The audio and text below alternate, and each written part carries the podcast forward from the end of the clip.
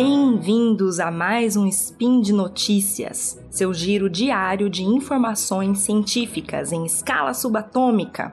Meu nome é Bruna Estevano e hoje, dia 3 Faian do calendário Decatrian e dia 24 de maio do calendário Gregoriano, falaremos sobre literatura. E no programa de hoje, mais especificamente, falaremos sobre decolonialidade na literatura. Speed Notícias.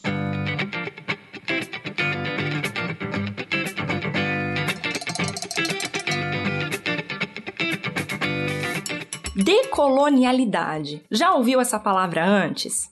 Ela vem da palavra colonizar, colonização. Muitos países foram colonizados, o Brasil mesmo, colonizado por potências europeias. Por mais que tenham tentado enfiar goela abaixo que os colonizadores eram grandes heróis, em livros, filmes, todo um discurso mesmo, a gente sabe hoje em dia que todo o processo de colonização é marcado por exploração, genocídio e brutalidade. Dos povos nativos roubam suas tradições, conhecimentos, suas riquezas e sua história. E nisso são impostas outra tradição, outros conhecimentos, outra história que o tal do homem branco inventou que é superior a outras. A colonização trouxe inúmeras consequências negativas para os povos que sofreram isso. E hoje, nas ciências sociais, na história, tem-se uma visão muito mais ampla é, do que todo esse tipo de pensamento significa. Existe um conjunto de ideias que vem de encontro com a lógica colonial, isso a gente chama de colonialidade ou colonialismo. Não é exatamente a mesma coisa, tá? Mas para facilitar por hora, vamos entender como sinônimos. Bom, gente, o estrago já tá feito. Os povos nativos foram dizimados. É, quanto mais colonizado foi um país, mais pobre ele está hoje. Todo mundo teve que engolir as mesmas crenças, cultura, modo de vida. Nesse processo de não saber lidar com as diferenças, a gente acabou numa sociedade racista, machista, homofóbica, elitista, desigual. Mas já chega, né? Hoje a nossa luta se resume a uma palavra: decolonialidade. O prefixo de ou des tem origem latina e dá uma ideia de separação, de afastamento. Ou seja, decolonialidade é o contrário de colonialidade. Vocês também vão ouvir bastante o termo pós-colonialidade ou pós-colonialismo, também tá valendo, que tem uma ideia parecida, né? Pós é depois. Então, o que, que a gente vai fazer depois dessa colonização toda? Mais do que um período histórico, é uma abordagem crítica, uma filosofia de vida. Eu tô lendo um artigo aqui da professora Divanise Carbonieri, que vou deixar nas referências para vocês. Então, abre aspas pós-colonialidade é uma interrogação constante das desigualdades, das hierarquizações, dos preconceitos. Fecha aspas. Ok, e na literatura? Se eu digo que um livro, uma autora, um autor pode ser denominado pós-colonial, o que que isso significa? Bom, no mesmo artigo que eu acabei de mencionar, tem lá três possibilidades. Primeira, toda a literatura que vem dos países que foram colonizados, ou seja, os livros que são escritos por autores desses países. Segundo, literatura de diáspora. O que é diáspora? É você sair de seu país de origem e se mudar para outro.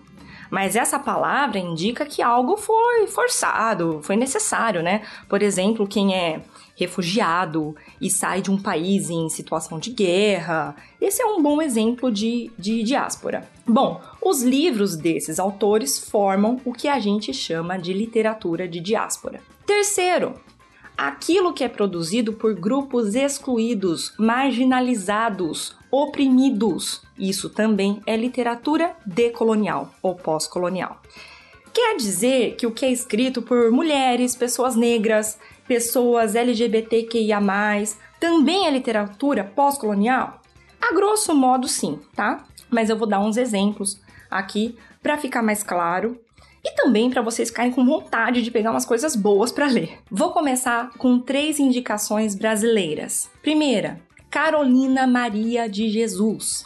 Ela foi uma mulher incrível que morou na favela do Canindé, em São Paulo, e trabalhava como catadora de papel. Mesmo vivendo numa situação miserável, ela era apaixonada pelas palavras, lia muito e escrevia também. Sua filha conta em, em, entrevistas, a Carolina já é falecida, mas a filha dela sempre dá entrevista. E ela diz que a mãe tinha um vocabulário tão rebuscado que muitas vezes ela não entendia o que a mãe dizia. Carolina escreveu Quarto de Despejo, diário de uma favelada, em que ela descreve como era terrível a sua vida na favela. Esse livro é uma denúncia, é a realidade escancarada. Para quem, como eu, vive no conforto do seu apartamento, é uma leitura revolucionária. Ela tem outras publicações, mas essa é a mais conhecida. Outro brasileiro mais contemporâneo que está dentro desse movimento decolonial é o Itamar Vieira Júnior.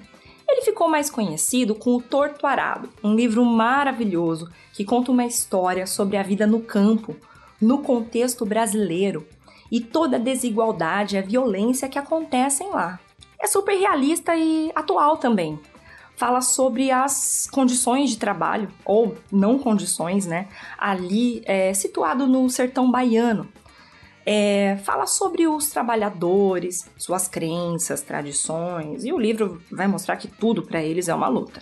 Você vai se apaixonar pelas gêmeas Bibiana e Belonísia, que desenvolvem uma dinâmica muito particular. É uma relação complexa que elas têm. Essa obra ganhou o prêmio Jabuti em 2020 para quem não está muito familiarizado, o Prêmio Jabuti é brasileiro, né? Acontece todo ano e tem várias categorias: romance, conto, poema e etc. Super legal de acompanhar para saber o que está rolando na literatura brasileira contemporânea. Falando em Prêmio Jabuti, vem aí minha terceira dica de leitura brasileira decolonial: Jefferson Tenório e o livro que ganhou o último Jabuti de 2021 como romance, O Avesso da Pele. Gente, vejam esse título. O Avesso da Pele. Já diz muito, né? O racismo é uma temática central nesse livro e, assim como as outras indicações, é um tapa na cara. Aliás, essa é uma categoria de livros, tá? Eu vou, a partir de agora, vou indicar os livros na categoria tapa na cara, porque verdades precisam ser ditas e isso é decolonialidade. A grande premissa aqui é um clamor por mudança social. A gente pode dizer que o pensamento pós-colonial é bem pós-moderno, está bastante alinhado com o tipo de sociedade que a gente busca hoje. Então, como área de estudo, de pesquisa, ainda é algo recente, que está no começo, e a aplicação disso mais ainda.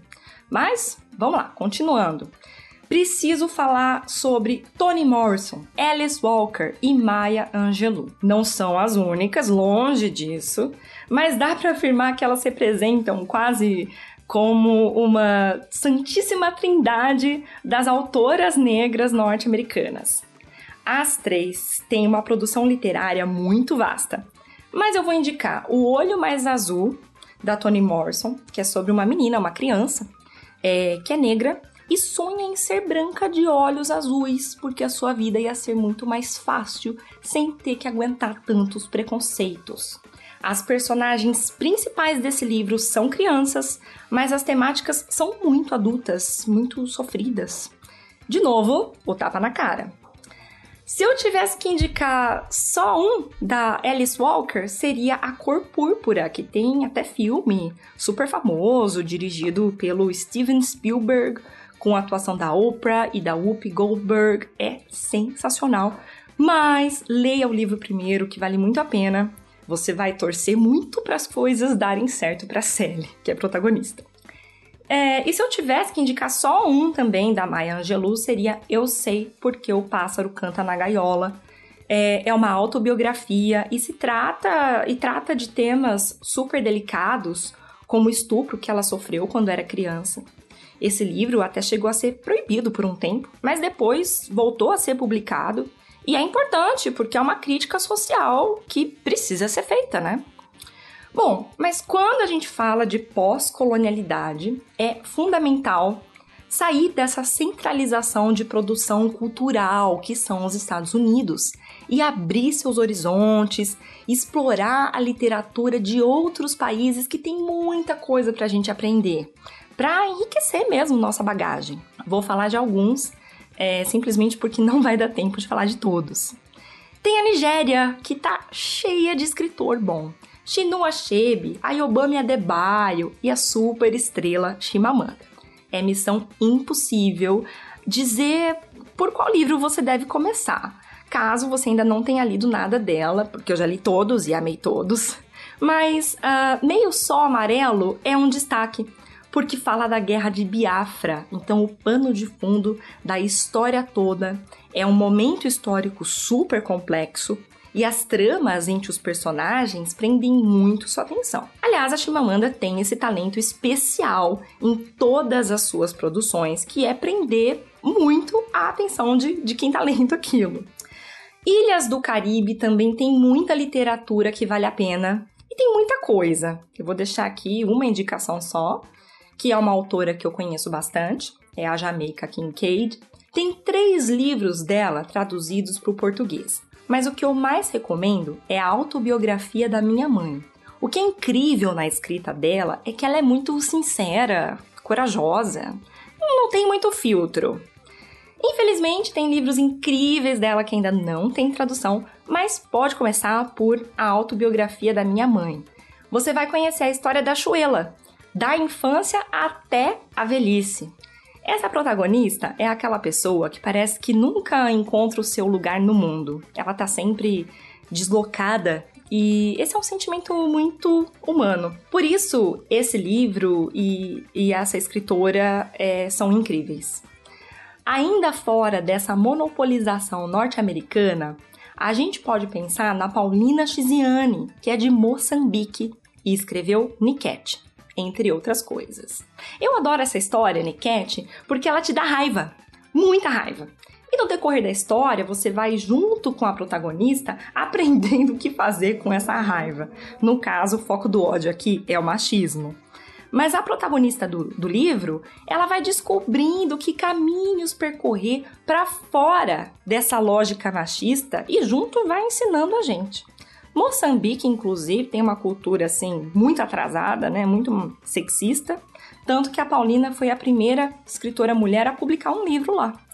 Bom, sugestões de literatura decolonial é o que não falta aqui. Foi só uma pincelada mesmo para se ter uma ideia. Mas claro que tem muito mais autores e livros nessa pegada, muito mais mesmo. Meu objetivo era falar sobre decolonialidade, mostrar a importância desse tipo de pensamento, estudo e aplicação na vida real. E ver que em tudo, mas também na literatura, a gente precisa, para ontem, decolonizar. Eu sugiro um exercício.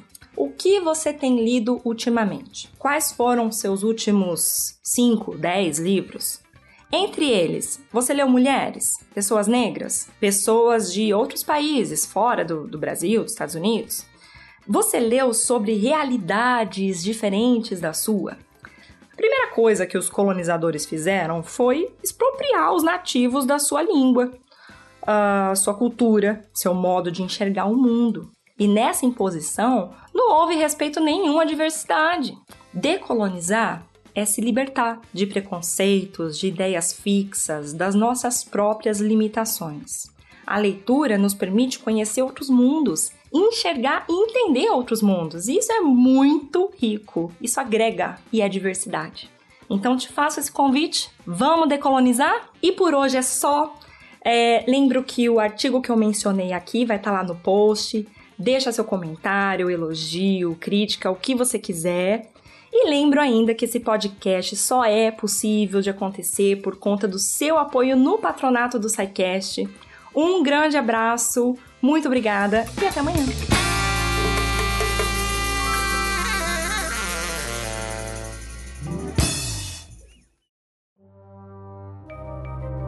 Este programa foi produzido por Mentes Deviantes deviante.com.br.